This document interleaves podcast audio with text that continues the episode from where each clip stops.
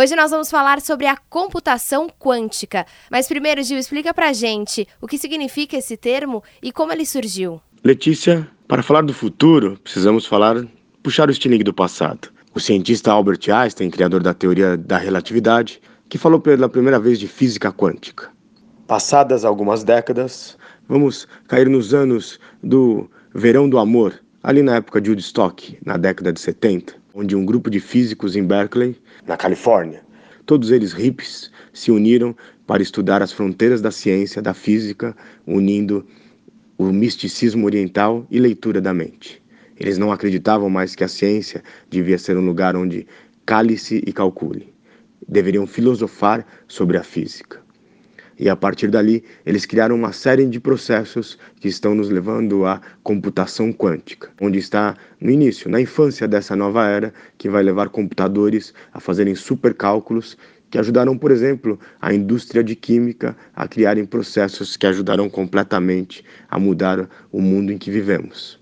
E a partir disso, Gil, você vai trazer para a gente estudos que estão sendo feitos, um pouco polêmicos, sobre efeitos benéficos de uma droga no corpo humano. Hoje, 18 mil pessoas estão participando de um experimento no Vale do Silício, onde estão usando microdosagens de LSD para melhorar sua produtividade, criatividade e ajudarem a manter o foco. Há poucas pesquisas sobre o efeito disso.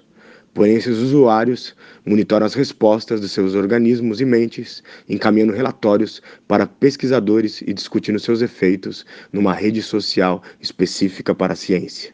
Para você ter uma ideia, isso é chamado de biohacking a ideia de que indivíduos podem desenvolver a melhor versão de si mesmo usando uma combinação de vitaminas, exercício e drogas.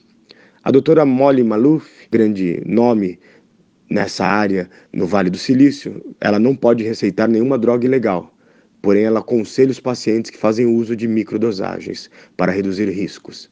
E ela acredita que a geração HIP 2.0 vai atingir o, o seu grande potencial.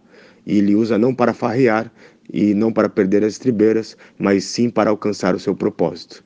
E ela acredita que em 5 a 10 anos o LSD vai ser um, algo normal. Ou seja, não estamos aqui fazendo nenhuma apologia à droga, mas estamos aí num novo universo. Se você quiser saber mais sobre todos esses estudos e também sobre a computação quântica, é só entrar na nossa página Revolução Band News que você encontra no bandnewsfm.com.br.